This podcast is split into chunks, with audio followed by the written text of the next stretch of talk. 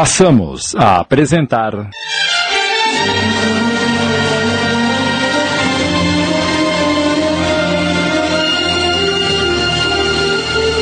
A Ladra, minissérie original de Sidney Carbone.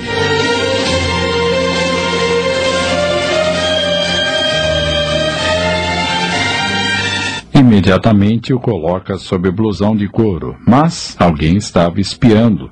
Tomás entra na sala e. Me devolva já isso, eu chamo o patrão. Devolver o que, velho idiota? O que a senhorita escondeu debaixo do blusão. Tá ficando louco? Eu não escondi nada. Eu vi muito bem você esconder o castiçal de prata, sua ladra. E agarra a mão da jovem com violência. Solte a minha mão, seu metido! Ou devolve o castiçal e quebra o pulso. Ai, estúpido! Me largue! Me largue! Eis o que se espera de quem tem o coração negro. É assim que agradece ao meu patrão, roubando? Idiota! Me largue! Me largue! Tentando se desvencilhar do mordomo, Imara deixa cair o castiçal sobre o tapete.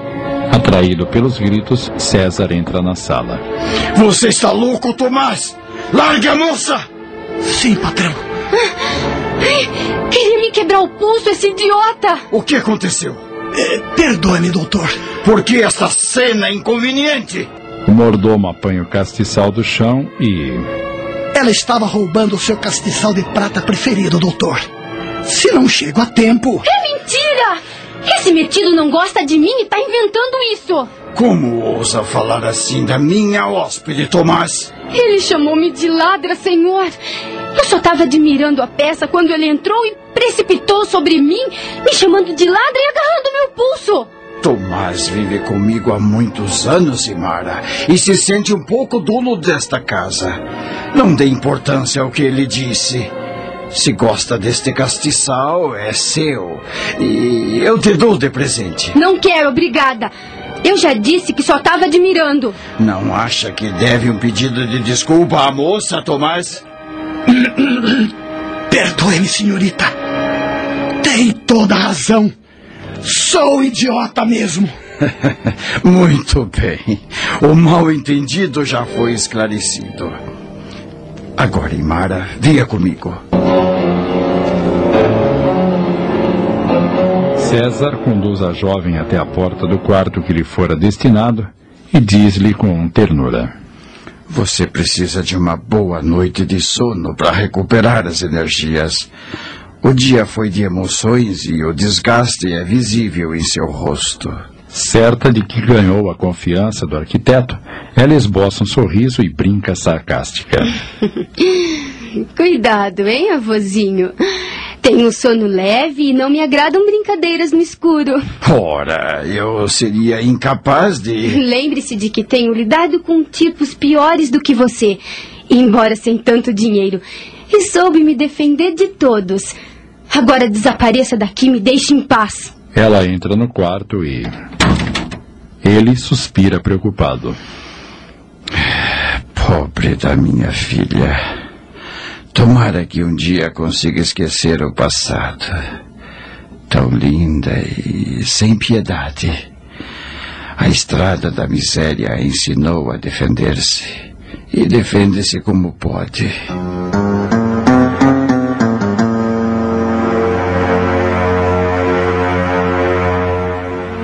No quarto, Imara observa tudo à sua volta, intimidada.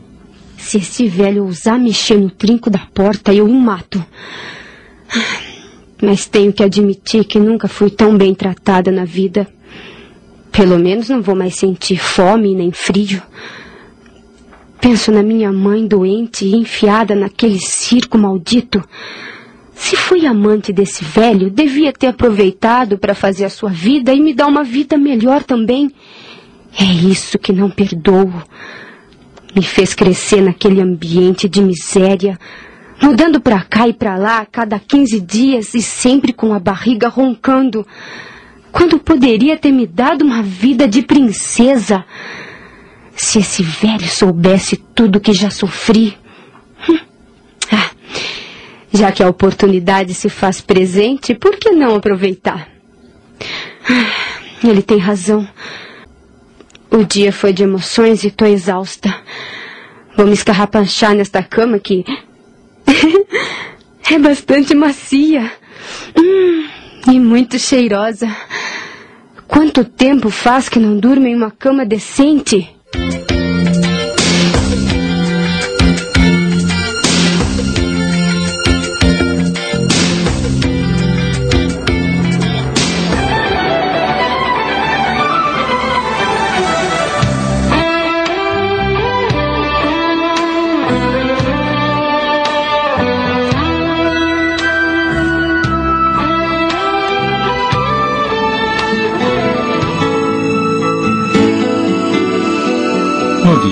Seguinte, por volta das 8 horas da manhã, Lourença chega à mansão do arquiteto. Imediatamente é conduzida à biblioteca, onde ele se encontra. Após os cumprimentos. Obrigado por ter atendido ao meu pedido, Lourença. O senhor sabe que sinto prazer em servi-lo, doutor. Mas estranhei quando me disse ao telefone que tem uma jovem selvagem em sua casa. Afinal, de quem se trata? Eh, sente-se, fique à vontade. Eu vou lhe contar. Obrigada.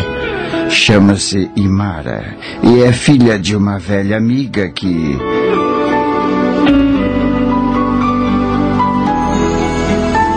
Entendi perfeitamente, doutor. E fique descansado. Vou fazer o possível para ensinar bons modos a essa moça. Era o que eu esperava ouvir dos seus lábios. E onde ela está agora? Com certeza ainda dorme. Chegou aqui num estado lastimável. É, está precisando de um bom banho, um jeito nos cabelos, roupas decentes, enfim. E quero que cuide dela com muito carinho e a faça sentir-se gente. Não se preocupe. Reconheço que é um encargo difícil, mas não deixa de ser interessante. Estou grata por ter se lembrado de mim. Sabe o quanto sou afeiçoada ao Senhor, a Dona Clarice. Entretanto, quando a conhecer, talvez mude esse entusiasmo. É uma belíssima criatura, mas é, precisa de orientação, educação. o senhor sabe que eu não desanimo com facilidade. Pode confiar em mim. Vamos vê-la então?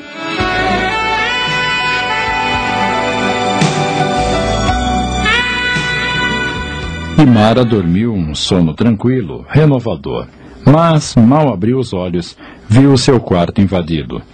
Deu um salto e sentou-se na cama. O que querem aqui? E quem é essa mulher?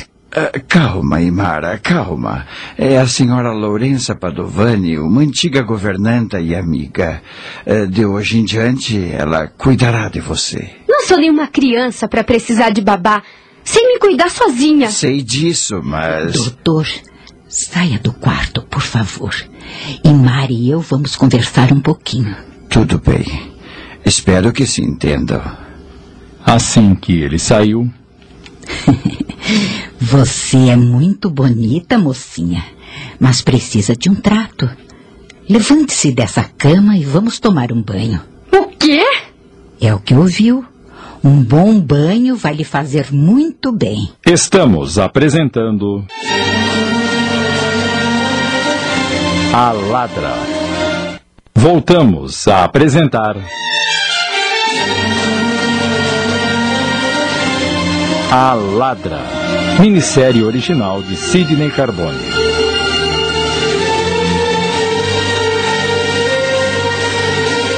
Lourença é uma mulher hábil, decidida e não perdeu tempo. Assim, ajudou a jovem a tomar um banho e fez-lhe uma energética massagem, embora não tenha sido fácil convencer a estranha hóspede.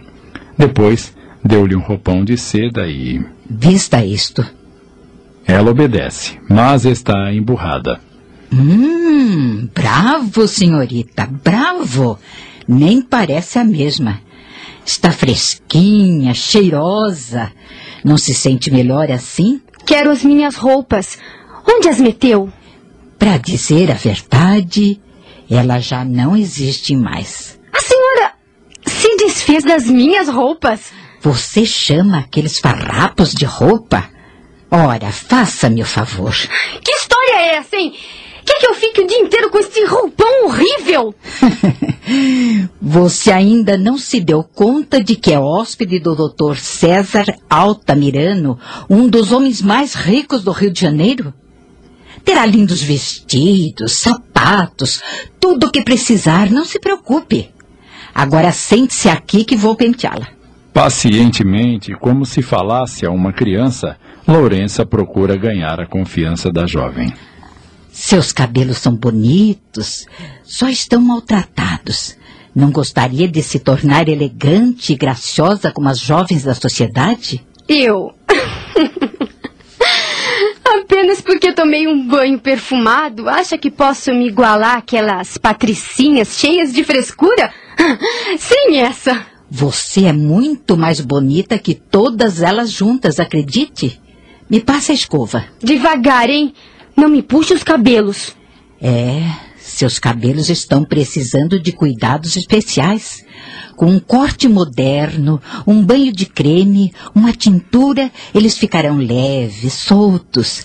À tarde iremos ao cabeleireiro. Nossa, mas isso está embaraçado, hein? Ai! Quer me arrancar os cabelos, sua bruxa? Pensa que sou algum cavalo? É que está cheio de nós e o Dr. César quer vê-la bem bonita. Se ele me quer mesmo, tem que me aceitar do jeito que eu sou. Nada disso. Você está descuidada e eu fui encarregada de. Chega, pare com isso! Não toque mais nos meus cabelos ou enterro as minhas unhas no seu pescoço! Mas. Uh... Chega, eu já disse! Os gritos estridentes da jovem chegam até a biblioteca, onde César aguardava, ansioso, pelo êxito daquela primeira tentativa. Imediatamente ele vai ver o que está acontecendo. Que gritaria é essa? O que está acontecendo? Pergunte a essa bruxa. Ela quer me esfolar viva. Não é nada disso, doutor. Eu só estava tentando desembaraçar os seus cabelos, que estão cheios de nós, mas ela não permite. Tá vendo? Ela quer me matar. Já não basta ter raspado a minha pele naquela banheira, agora quer me deixar careca. Não seja exagerada, Imara. Velha carrasca, isso é o que ela é. Calma, menina, calma. É horrível o seu modo de se expressar, doutor. Fala do jeito que me convier. Eu não disse mentiras, velhinho. Há pouco no banho ela quase me arrancou a pele. Botou sabão nos meus olhos, na minha boca. Afundou a minha cabeça na banheira tentando me afogar. Oh, mas isso é uma calúnia, doutor. Se ela se aproximar, eu enterro minhas unhas no pescoço dela. Está vendo como é selvagem? Eu vou acabar tendo uma crise de nervos. Por favor, mulheres, o que é isso? Não quero essa bruxa cuidando de mim. Sei muito bem tomar banho e pentear os cabelos. Eu quero as minhas roupas. Ah, olha só o que ela fez! Me botou numa camisa de força! Imara, minha filha, é só um roupão até que providenciemos. Tira essa bruxa do meu quarto já! Eu não admito que me chame de bruxa, menina insolente. Chega! Caladas as duas! Agora sou eu quem exige. Desculpe-me, doutor. E você, Imara? Levante-se daí! Tô muito bem aqui. Levante-se, eu disse! Um tanto desapontada, ela obedece. César prossegue. Lourença, vá até o quarto de Clarice e providencie um traje para ela vestir. Vão as duas agora para a cidade comprar roupas novas. Eu quero as minhas roupas. Você vai vestir o que Lourença escolher. E se não quiser obedecer e continuar com essa rebeldia, a porta da casa está aberta. Pode voltar para a rua agora mesmo.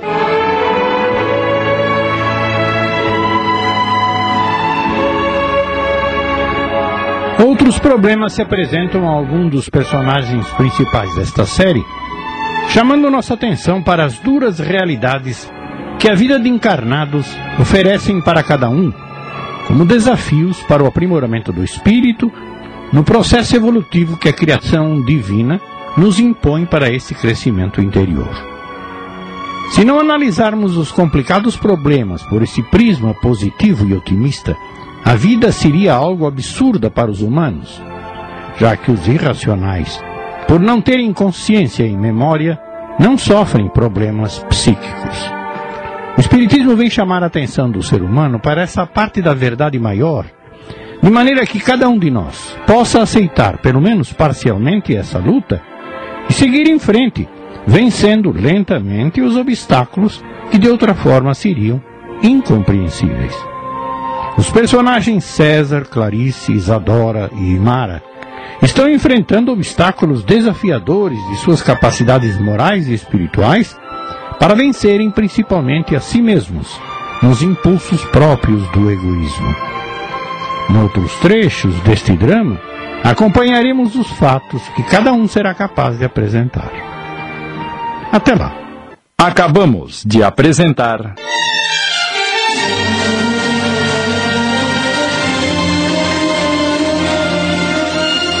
A Ladra, minissérie em 25 capítulos, original de Sidney Carbone.